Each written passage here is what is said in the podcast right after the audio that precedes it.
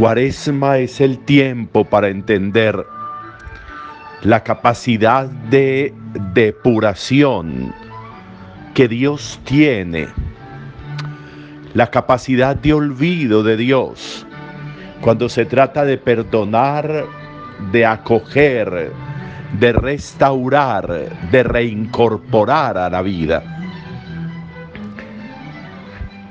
Dios es Dios, Dios es grande, Dios es poderoso, porque es misericordioso. En la misericordia reside el poder de Dios. Dios sabe para qué tiene poder, para ser misericordioso, para ser capaz de dar más de lo que el otro está esperando cuando el hombre está esperando castigo, sanción, entonces Dios entrega misericordia. Entonces Dios entrega perdón, Dios entrega compasión. Dios entrega abrazo, Dios entrega acogida.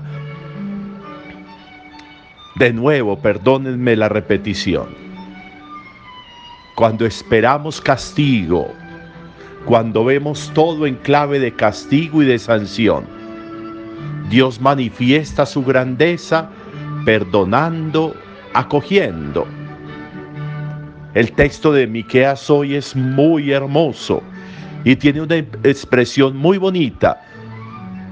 Toma nuestros pecados y los arroja al fondo del mar. Es decir, no me interesan sus pecados no me interesa su pasado, no me interesa su ayer, me interesa su hoy. No me interesa si ayer hiciste o no hiciste. Me interesa tu disposición hoy para hacer. No me interesa si ayer caminaste torcido o derecho. Me interesa que hoy camines derecho. No me interesa si ayer no fuiste compasivo o no perdonaste me interesa que hoy seas compasivo y que hoy perdones.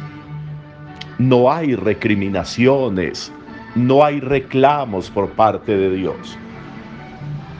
Y lo leemos hoy en este texto emblemático para la cuaresma, que es el Hijo Pródigo.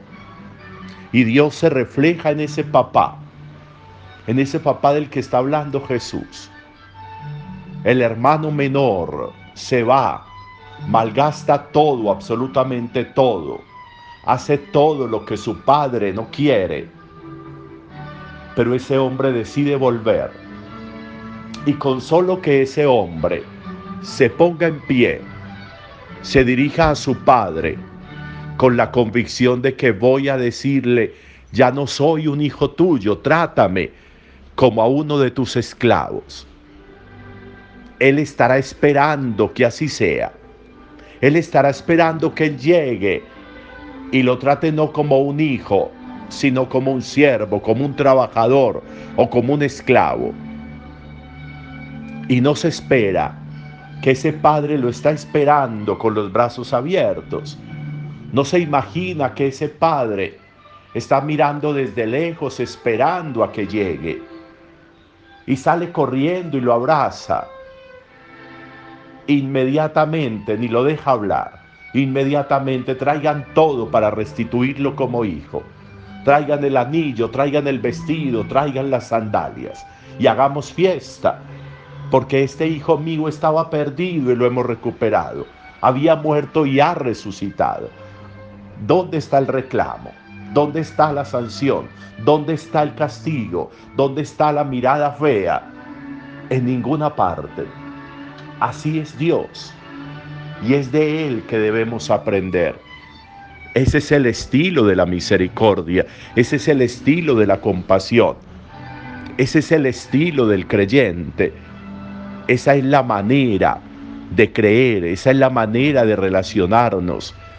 Esa es la manera de acercarnos a Dios, pero también de acercarnos a los hermanos y de permitir que los hermanos se acerquen a nosotros sin esperar reclamos, sin esperar advertencias, sin esperar anuncios de castigos y sanciones. Jamás se peca por exceso de misericordia, jamás se peca por exceso de amor sincero, jamás. Y por eso Dios se excede en misericordia, se excede en compasión. Envía al fondo del mar los pecados. No me acordaré más de esos pecados. Acoge y abraza sin reclamos, como el Padre al Hijo pródigo. Hoy puede ser un muy buen día para experimentar a ese Dios, para acercarnos a ese Dios con un sincero arrepentimiento, con un me pondré en pie, iré a mi Padre y le diré. ¿Qué tienes que decirle hoy? ¿Qué tienes que anunciarle hoy? ¿Qué tienes que entregarle hoy? Es importante este ejercicio de misericordia. Un buen día para todos.